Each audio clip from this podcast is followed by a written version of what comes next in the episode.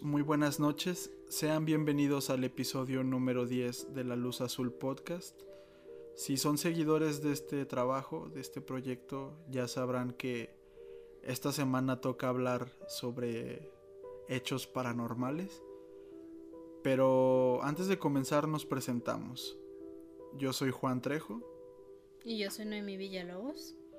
Y pues aquí estamos una semana más como ya lo dije, el episodio número 10.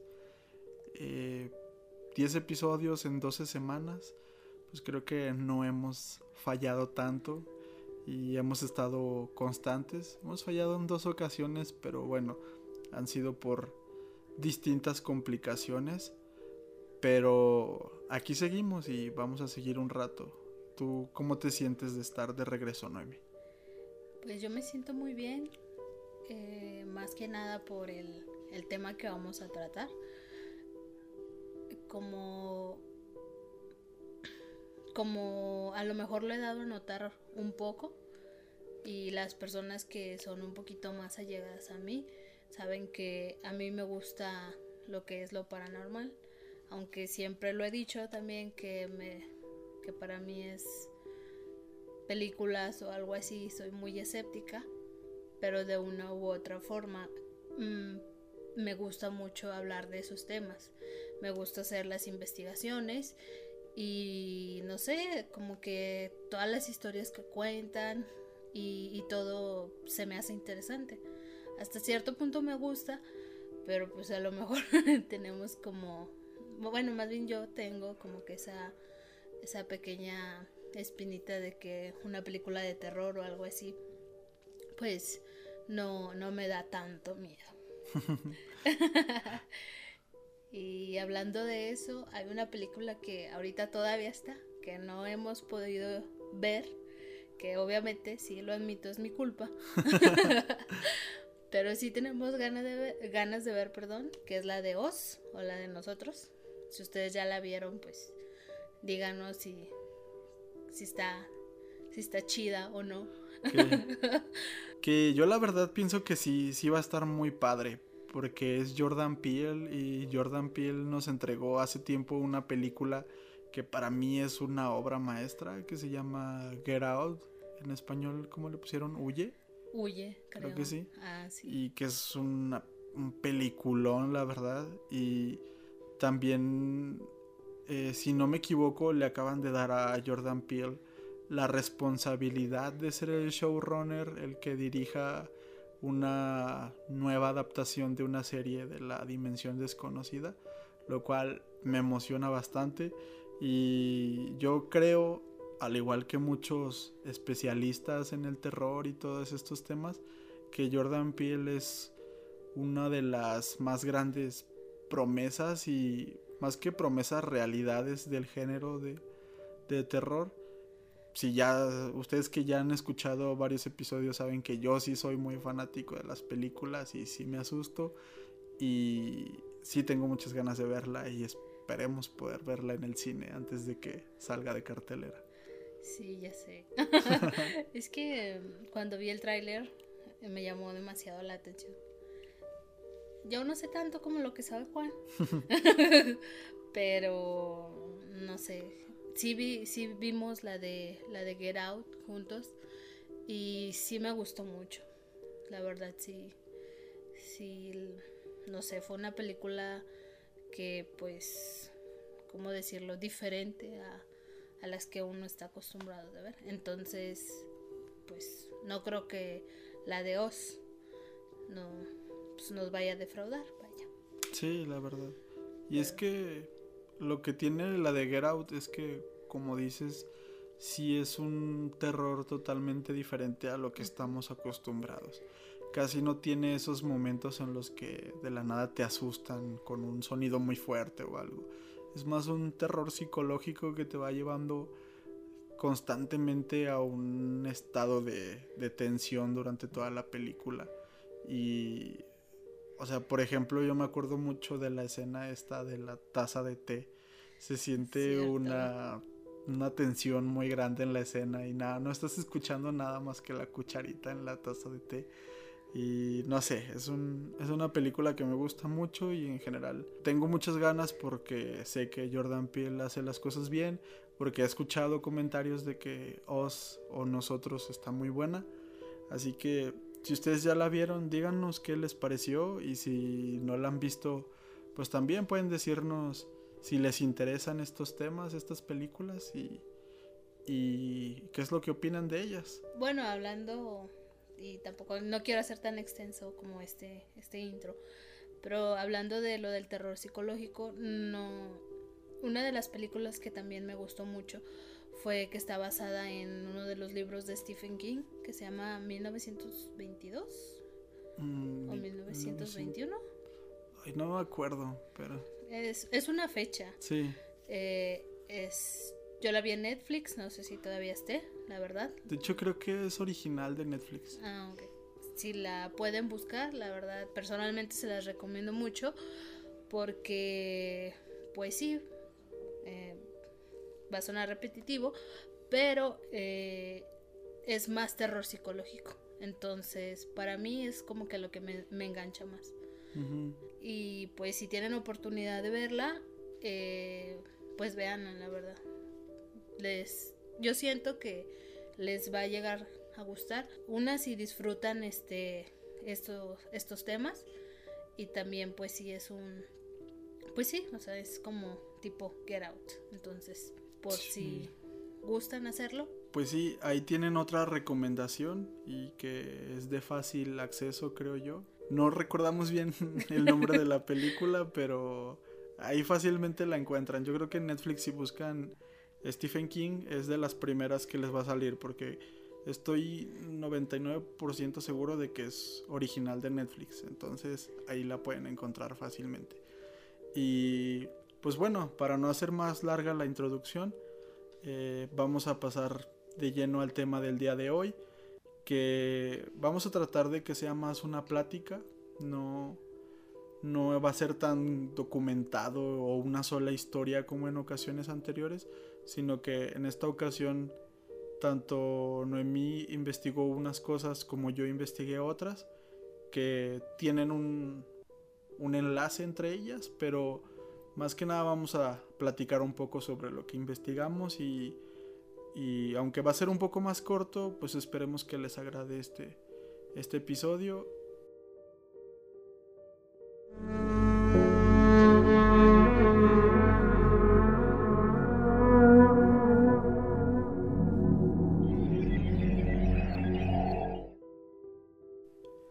el tema de esta semana vamos a hablar un poco sobre hoteles embrujados. Esta es una temática que se ha tocado en diferentes medios y por ejemplo hay películas y series muy famosas que tocan este tema. Ahorita se me vienen a la mente eh, el libro y la película del resplandor de, de Stephen King y la película de Stanley Kubrick que pues es una película y un libro que trata sobre, sobre un hotel el Overlook en el que suceden, en cada una de sus habitaciones suceden distintos hechos paranormales. Eh, otro medio que se me viene a la mente así rápido es una temporada, no recuerdo cuál es, la verdad no la he visto, pero de American Horror Story, esta clásica serie de, de, leyendas americanas. Eh, hay una temporada que está dedicada a un hotel y creo que es la que protagoniza Lady Gaga. Sí. La verdad, no la he visto. ¿Tú la viste, Noemi? Eh, me quedé como en el tercer capítulo. Después de ver a Lady Gaga, abandoné la serie. Lo siento si son fans. Yo no. Pero bueno, eh, además de esto, pues existen otras películas como, por ejemplo, Hostal, es otra película que habla sobre hoteles y cosas que pasan ahí. Tal vez no tan paranormales, pero igual es un tema muy recurrente. Así que, como saben, en esta primera etapa del podcast quisimos contar muchas historias mexicanas, por lo que en esta ocasión decidimos investigar algunos hoteles que están aquí en la República Mexicana y que se dice de ellos que están embrujados. Entonces, cada uno investigó algunas historias sobre algunos hoteles y pues esto es lo que investigamos. Si quieres empezar tú con, con el primero, Noemi. Dentro de todos los artículos que vi y algunos videos que, que también estuve consultando, hay un, un, uno de los hoteles que me llamó mucho la atención a mí, particularmente. En sí nunca abrió al público para que varias personas fueran a visitarlo, pero sí está dentro de la categoría de los hoteles. Eh, yo creo que es muy famoso y muy conocido sobre todo en la Ciudad de México. El hotel se llama Posada del Sol. Está ubicado en la colonia Doctores, en la calle Niños Héroes, 139 eh, me parece, sí, en la Ciudad de México. En sí en sí la historia eh, se trata de que estaban construyendo el, el edificio, no se llegó a concluir. De hecho hay, hay varias leyendas y, y, varios rumores que se cuentan en torno a, a este inmueble. Mm, yo digo que de las más este como populares o, famosillas es que dicen que, que el, este, el creador o el de la idea que era Fernando Saldaña mm, se suicidó porque pues en sí él anhelaba tener un, un hotel muy muy ostentoso y si buscamos en, en internet por algunas imágenes nos podemos dar cuenta de que sí tenía digamos que ese estilo muy particular y que pues sí era cuestión de, invertirle mucho. Entonces, pues a raíz de eso se cuenta que Fernando Saldaña, perdón, este, debido a todas las deudas que, creó por edificar este, este hotel, pues se suicidó. Dicen que se suicidó en, en la parte de, del campanario, porque tiene así como tiene una capilla, entonces pues ahí tiene el campanario, dicen que de ahí se, se colgó y así fue que murió. Pero pues varios, si te pones a leer y a investigar un poquitito más, te das cuenta de que es más razonable la idea de que murió ya, a lo mejor no tan de viejo, pero pues igual y no se suicidó. Murió creo que por una pulmonía o algo así, no me quedó pero pues no, no se suicidó y eso hace más sentido que, pues lo que cuentan, ¿verdad? Otra de las cosas que cuentan de, de, también de ese hotel, que es muy famosa, dicen que se que se aparece y que se escucha, porque pues igual en, en varios blogs o en varias, varios artículos hacen mención de que, de que esa niña que se aparece o eh, ronda por todo por todo el, por todo el hotel. Y dicen que la han llegado a escuchar eh, reírse y describen que su risa es con ese toque mm, espeluznante, que, que sí se siente medio, medio malas vibras cuando entras. Y lo que sí hay mucho son fotos de, de un altar que le pusieron a, a la niña que dicen que que, murió ahí, pues se cuenta, digamos que muy a medias es que se perdió, más no dicen por qué, pero mientras este, este edificio hacía la labor, bueno, más bien lo, lo tomaron como para algo del hogar, creo que el DIF o algo así.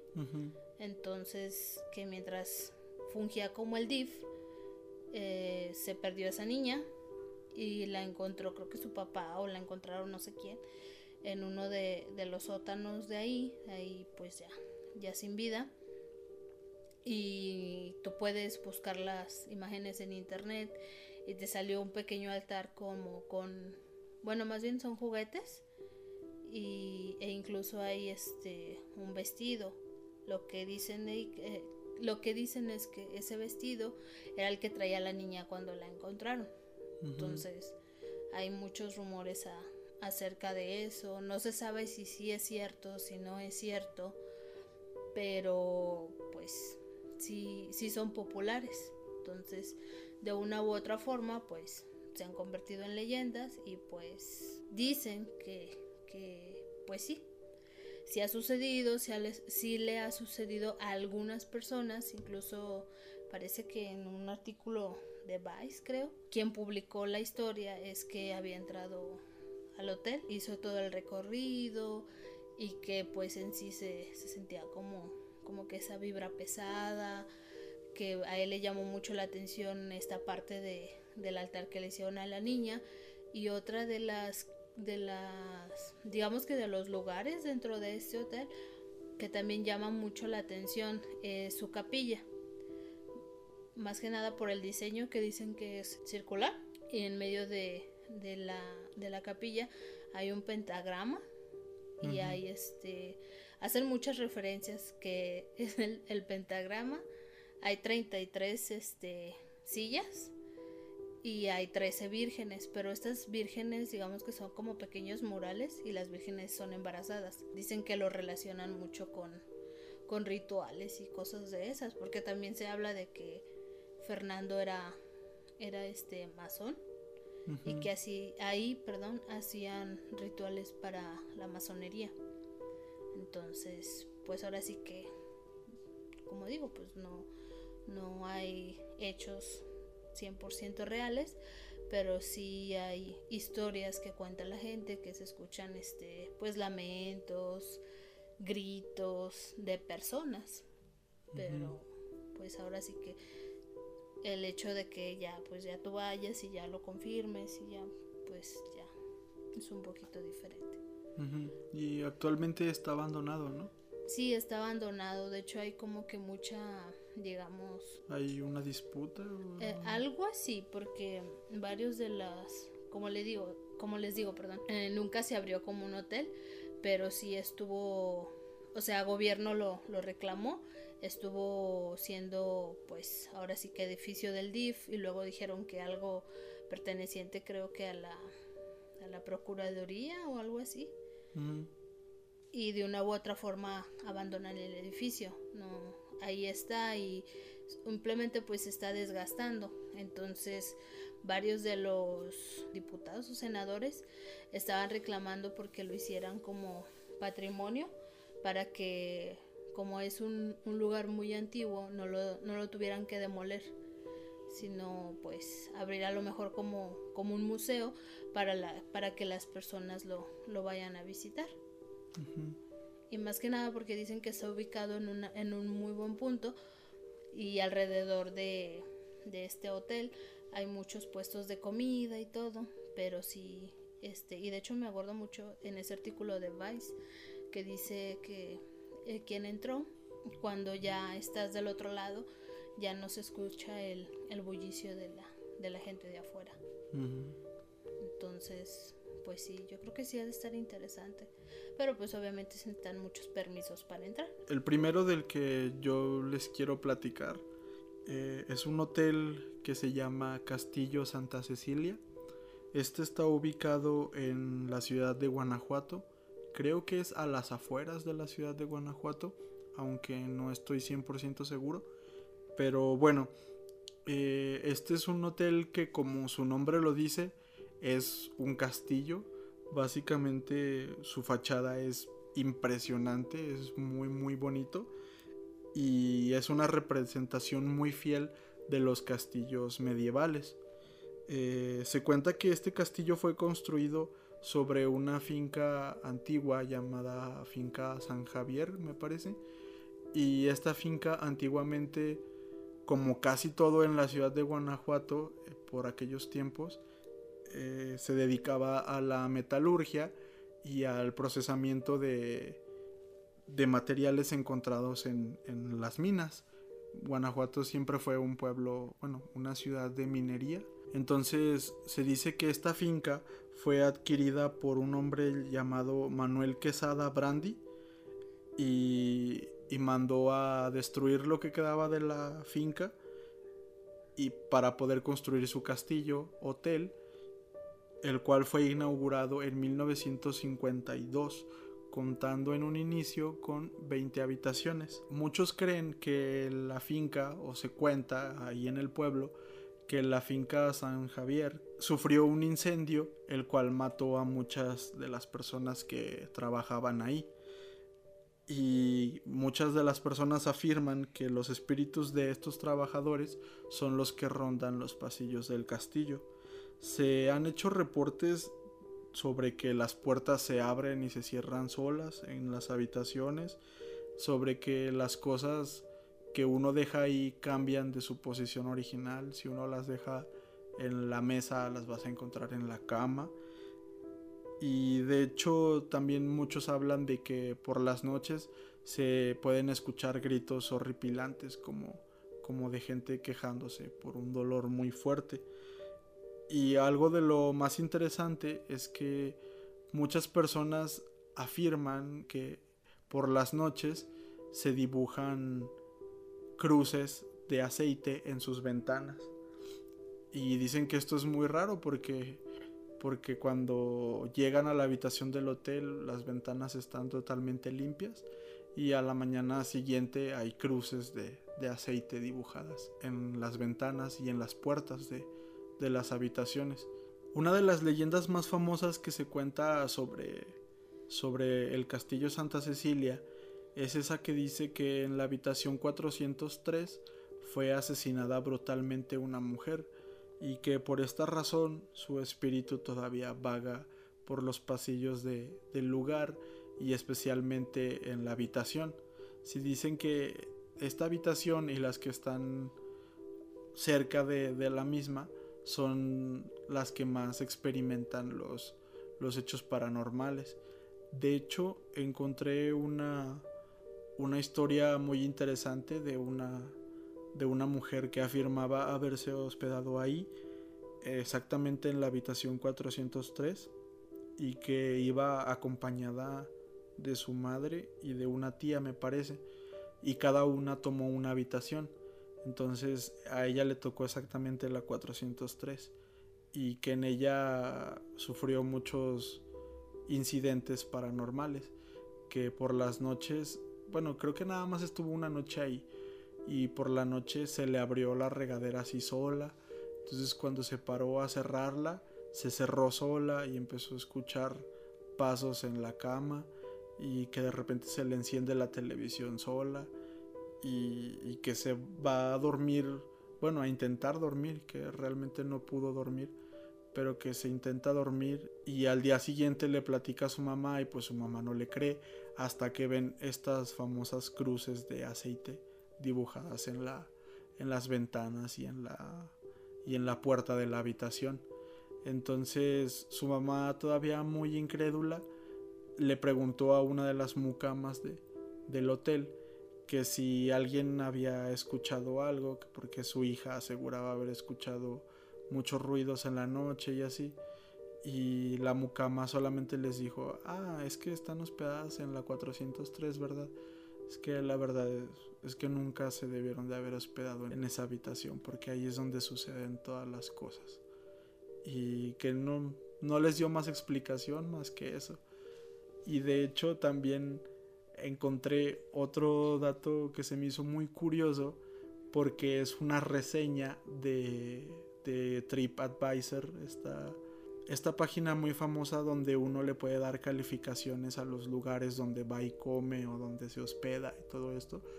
Y es una reseña que pues me dio risa porque como por qué la pones en TripAdvisor, no sé, la otra la encontré en un blog que habla de cosas de leyendas y de todos, todos estos temas. Pero esa se me hizo muy graciosa porque estaba en la página de TripAdvisor y está ahí publicada. Ustedes pueden ir y buscar TripAdvisor Castillo Santa Cecilia y van a encontrar esta reseña de esta mujer que al igual dice que fue y se hospedó con su esposo en el Castillo Santa Cecilia y que escuchaban ruidos, que se les azotaba la puerta, eh, que las cosas se les movían de, de su sitio original. Entonces, pues tal vez no es muy buena publicidad para el hotel, porque de hecho el hotel sigue abierto y sinceramente me dan muchas ganas de hospedarme. Más allá de las leyendas, también me llama la atención las leyendas y saber si es cierto, aunque probablemente si algo me pasa me dé un infarto ahí. Pero pero realmente el hotel es muy bonito, es como ya les dije, es prácticamente un castillo y ustedes pueden ir a la página oficial, tiene página oficial el Castillo Santa Cecilia y pueden ver que las habitaciones son muy muy bonitas y de hecho no está tan caro, no está tan cara una noche una habitación ahí. Entonces, pues sí, no estaría mal hospedarse en un castillo y ver si te sucede algo. No sé, es algo que me llama la atención, la verdad. No te sale caro el susto. Ándale. Otro de los hoteles de los que encontré información, no mucha, de hecho encontré muy poca. El hotel se llama San Diego, está ubicado en Guanajuato. Cerca de ahí está el Jardín La Unión y el y el Teatro Juárez. Eh, de hecho, está céntrico el, el, hotel por lo que veo y es un punto muy, muy turístico también. Y al igual que los dos anteriores, también, es, también la, las, las personas que los han visitado han relatado que han, han visto pues sucesos paranormales. El más famoso y el del único que se habla y del único que, que pude encontrar algo fue de que dicen que en la noche se escuchan los ruidos de que se azotan algunas puertas, de que algunos muebles se, se mueven. Digamos que lo más relevante de esto es que han visto espíritus de monjes, porque también se cuenta que este hotel antes era como un, más bien antes era un monasterio, ya se hizo la adaptación para, para hotel. Entonces, mm, varias de las personas que han estado ahí cuentan que han visto los espíritus de los monjes que van caminando desde, desde el hotel hasta el teatro. Y pues esto es digamos que algo impactante para las personas porque pues a lo mejor no se lo esperaban. Como les digo, está digamos que está céntrico y llama mucho la atención. De hecho, pues sí, o sea, si, si uno se mete a ver algunos, pues más bien estos, estos hoteles de los que investigamos, todavía se encuentran abiertos, a excepción de a lo mejor algunos, y, y se ven este, pues muy bonitos. La verdad no, no investigué acerca del, del precio, de lo que cobran, pero digamos que a la vista llaman muchísimo la atención. Pero pues si te pones a pensar igual estar ahí hospedado y que de repente empieces a, a ver como un grupo de, de monjes van caminando, Creo que sí sería algo extraño. sí, pero es interesante y además, como dices, o sea, la verdad sí llama mucho la atención que se cuenten este tipo de cosas en lugares que siguen operando como hoteles. Entonces, pues sí, no estaría mal, como ya dijimos en el pasado, ir y quedarse una, una noche ahí a ver si nos jalan las patas o algo así. Yo el siguiente que investigué no es como tal un hotel, a lo mejor aquí hice un poquito de trampa, pero como bien dice Noemí, en muchos de los hoteles que hay embrujados o así, eh, pues nos dicen nada más que ocurren cosas como que se azotan las puertas o este tipo de situaciones. Entonces, por eso es que decidí contarles un poco sobre este lugar que si bien no es un hotel, pues sí es un lugar donde te puedes hospedar. Eh, este es llamado Peña de Lobos y pues Peña de Lobos es una reserva natural ubicada en el kilómetro 52 de la carretera Naucalpan-Ixtlahuaca en el Estado de México. Esta reserva natural se encuentra en el centro de un bosque y a las, a las faldas de varios montes, de varias montañas. Y es un lugar muy común en el que la gente del Estado de México o la gente de, la Ciudad de México acostumbran a ir a acampar los fines de semana y a relajarse un rato. Esta reserva cuenta con varias cabañas en las que tú te puedes hospedar y que la verdad no es muy caro, cuesta como 150 pesos la noche por cada persona y hay cabañas para 8, para 12 personas, para 15 y entonces puedes ir con un grupo de amigos y, y rentar una cabaña y quedarte ahí y si no quieres quedarte en una cabaña y más bien quieres ir a acampar como se debe, puedes llevar tu casa de campaña y solamente te cobran una cuota, creo que como de 50 pesos por cada noche que estés ahí por acampar. Y pues se supone que tiene vigilancia y tiene baños y todo. Está muy bien organizado todo. Eh, y pues sí, es una, es una buena opción para ir, salir un poco de la rutina y para respirar un poco de, de aire limpio. Nunca, nunca viene mal. Pues bueno, en este lugar, en esta reserva Peña de Lobos, también se cuentan muchas leyendas y la gente que ha ido ahí e incluso los que trabajan ahí aseguran que, que en las noches se ven duendes y brujas. Y por alguna extraña razón, no me, no me explico muy bien por qué, pueden ver monjes también caminando por, por entre los árboles ahí en, en las noches. Como tal, la historia que, que se me hizo un poco más interesante y un poco más estructurada en Peña de Lobos viene de un capítulo de La mano peluda.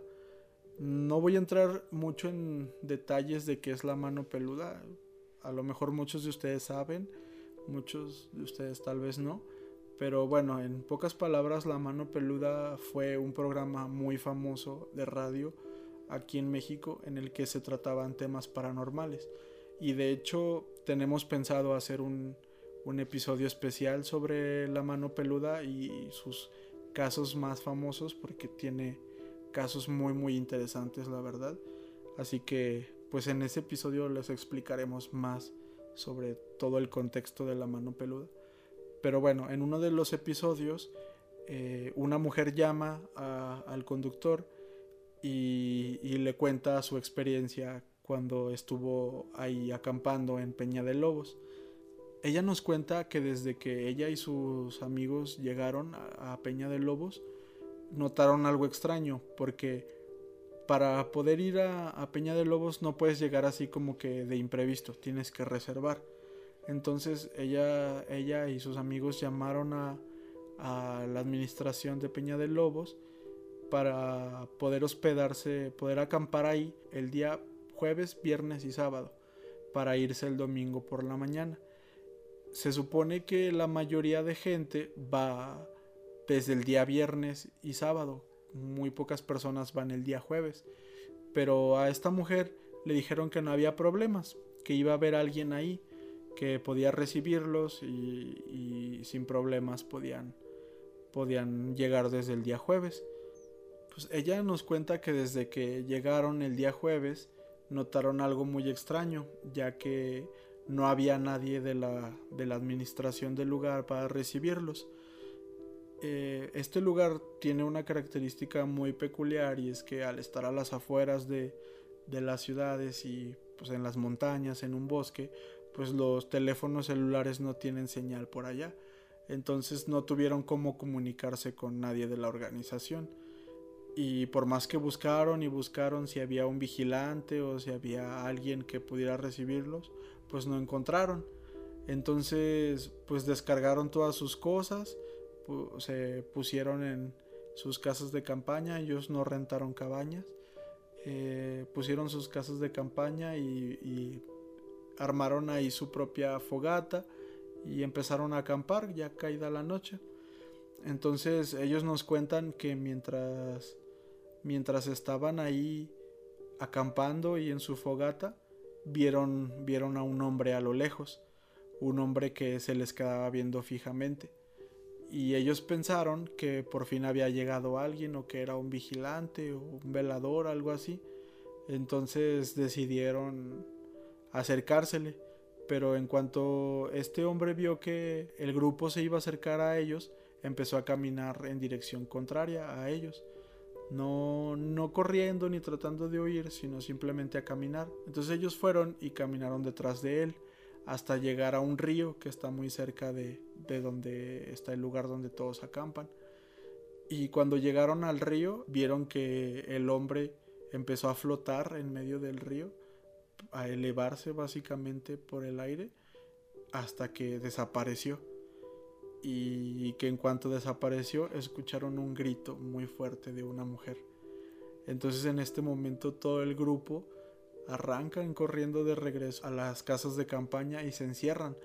Dice ella que pues tenían, todos tenían muchas ganas de irse, pero no podían hacerlo ya que el lugar donde puedes tú estacionar tu carro o tu camioneta está algo lejos de donde, de donde realmente acampan. Tienes que bajar todas las cosas y caminar un poco.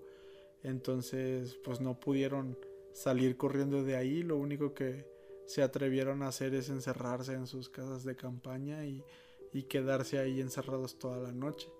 Y pues nos dicen que al día siguiente, en la mañana, llegó uno de los de los administradores del lugar y que les digo, bueno, pues espero que hayan pasado muy buena noche y pues que ellos no quisieron saber nada del lugar y se fueron.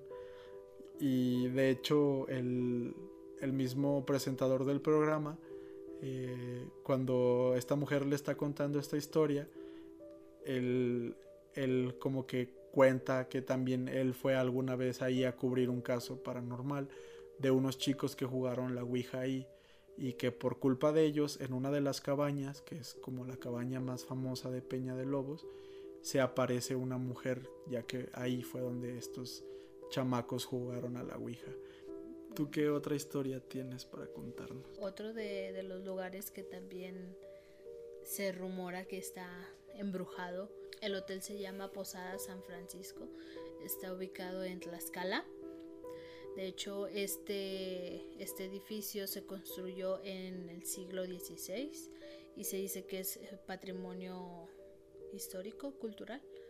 Entonces, eh, se, cuentan dos leyendas, pero pues son es lo, poquito que, yo llegué a, a encontrar dentro de la investigación. La más famosa es que es, hay una niña rondando por todo el, por todo el hotel y la niña cuando se te acerca llega así súper asustada y te dice que está buscando a su mamá.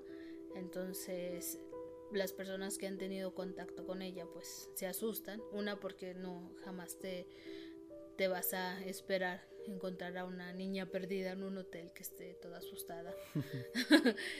y al, al querer ayudarla se dan cuenta de que la niña no está registrada en el hotel.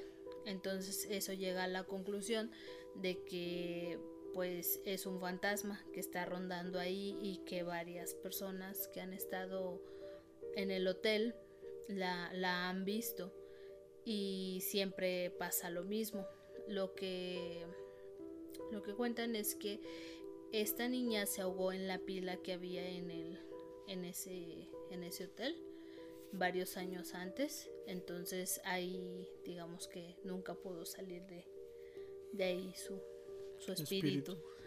y, anda rondando. Y si te das cuenta, todo está relacionado con una niña. ¿Por qué? sí, sí, yo creo que pues es algo, es un tema también muy tocado, ¿no? O sea, casi nunca es un niño, siempre es una niña, no sé las niñas dan más miedo o qué.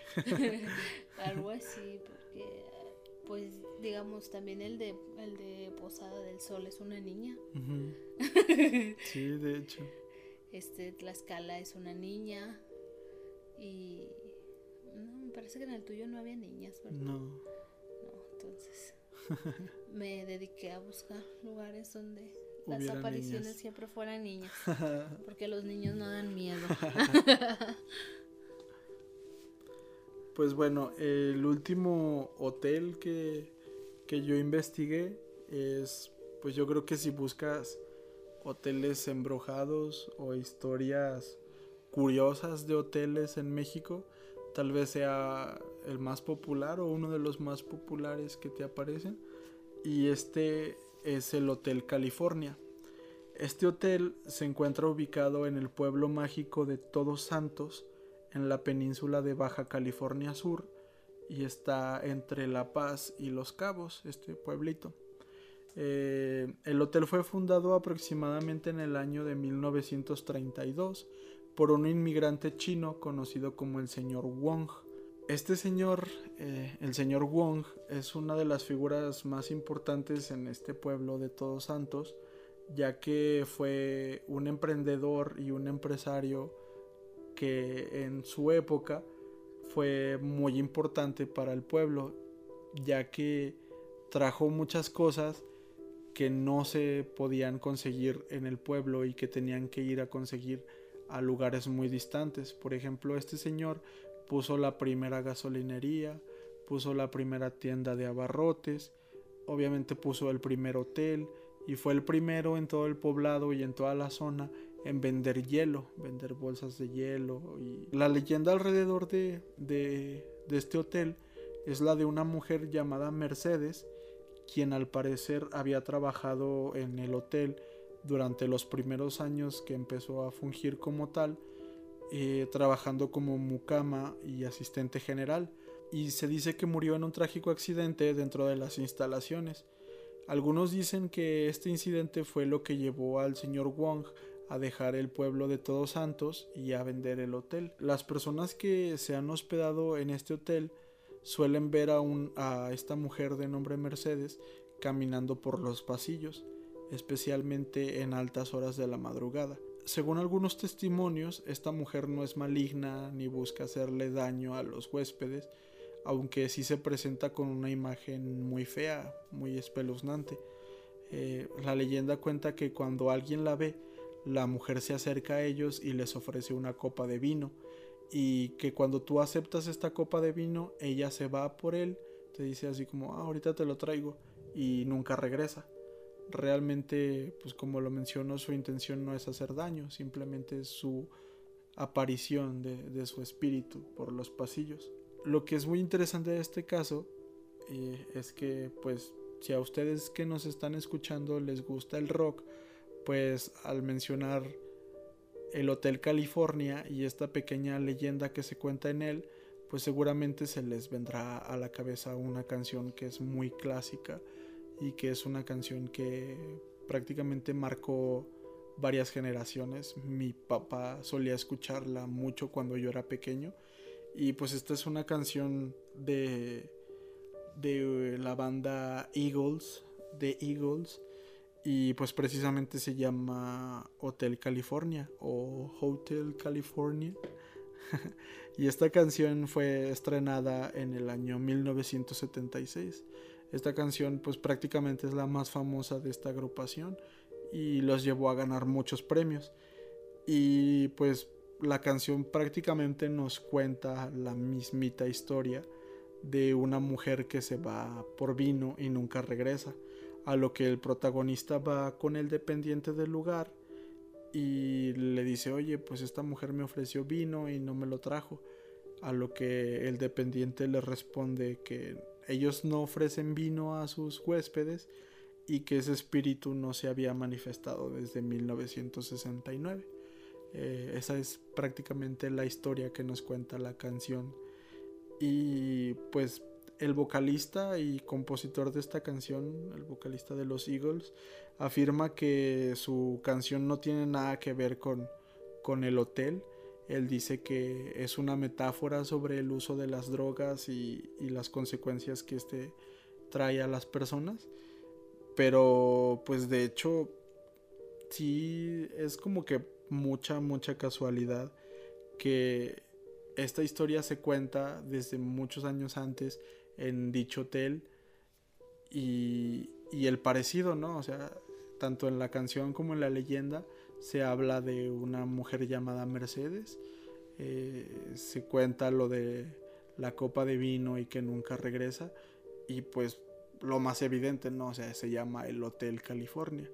Entonces, aunque la banda y el vocalista aseguran que nunca han estado en ese hotel y que nunca fueron a, a ese hotel y que nunca habían escuchado de la historia, pues no sé, da que pensar. Ellos dicen que no, pero pues parece que sí. es que suena más coherente de que escucharon la leyenda e hicieron su canción. Sí, quizá nunca estuvieron ahí o a lo mejor uno de ellos eh, estuvo ahí, pero pues no sé.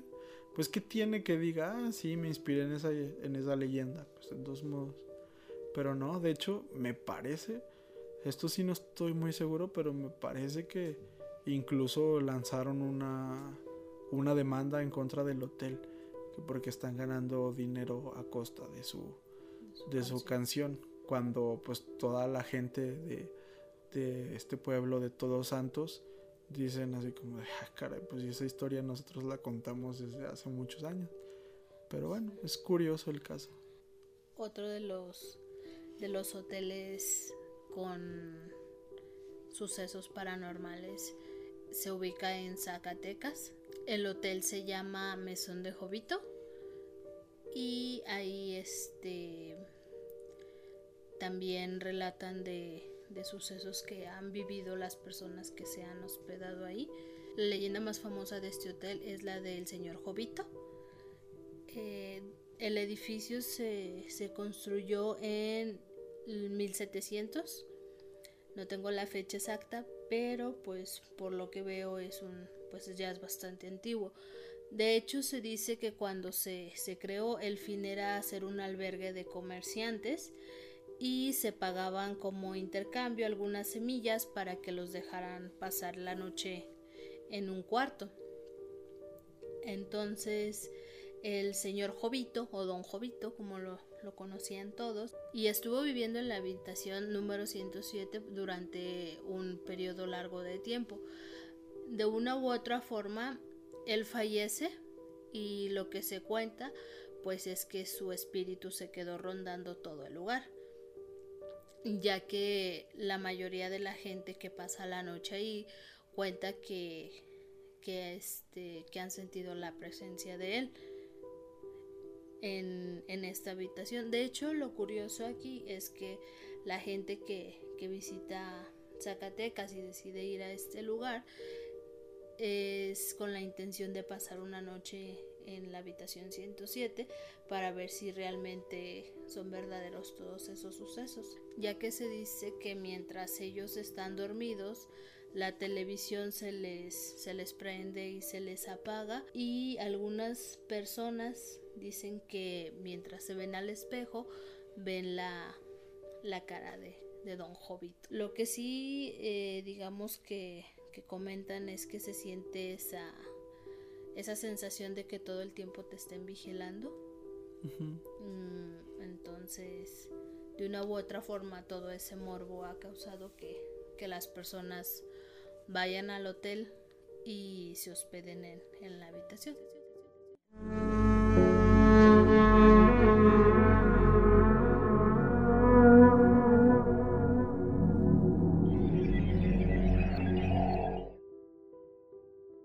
Pues bueno, ahí tuvieron el episodio número 10, eh, varias historias que se cuentan sobre hoteles o lugares donde te puedes hospedar, donde suceden cosas paranormales aquí en México. Y pues todavía no lo decidimos, pero casi lo más seguro es que a partir de, del siguiente capítulo entremos ahora sí a temas internacionales vamos a tratar de que el podcast siga tocando muchos sucesos y, casos mexicanos. Es como nuestro principal objetivo. Pero también sabemos que hay muchos casos internacionales que son muy interesantes. Algunos muy famosos que tal vez ustedes quisieran escuchar por acá. Y quizá algunos otros que son bastante interesantes y que ustedes no conocen todavía. Entonces y de esta manera buscamos ampliar un poco más las temáticas en, los episodios. Así que, pues no, no vamos a dejar de hacer casos mexicanos, pero sí ya vamos a empezar a, a tomar en cuenta otros casos internacionales. Así que, pues nada, poco más que decirles. Muchas gracias a todos los que nos están escuchando tanto en YouTube como en Spotify como en iVoox, que casi nunca lo mencionamos, pero también hay varias personas que nos escuchan por allá. Entonces, muchas gracias. Y si les gustó este episodio o si les gusta algún otro episodio de los que ya hemos hecho, pues les pedimos ahí que nos sigan en Spotify y que nos recomienden algún amigo. Eso nos ayudaría bastante. Y pues nada, nada más que decirles. Nos escuchamos en el próximo episodio y que pasen muy buenas noches.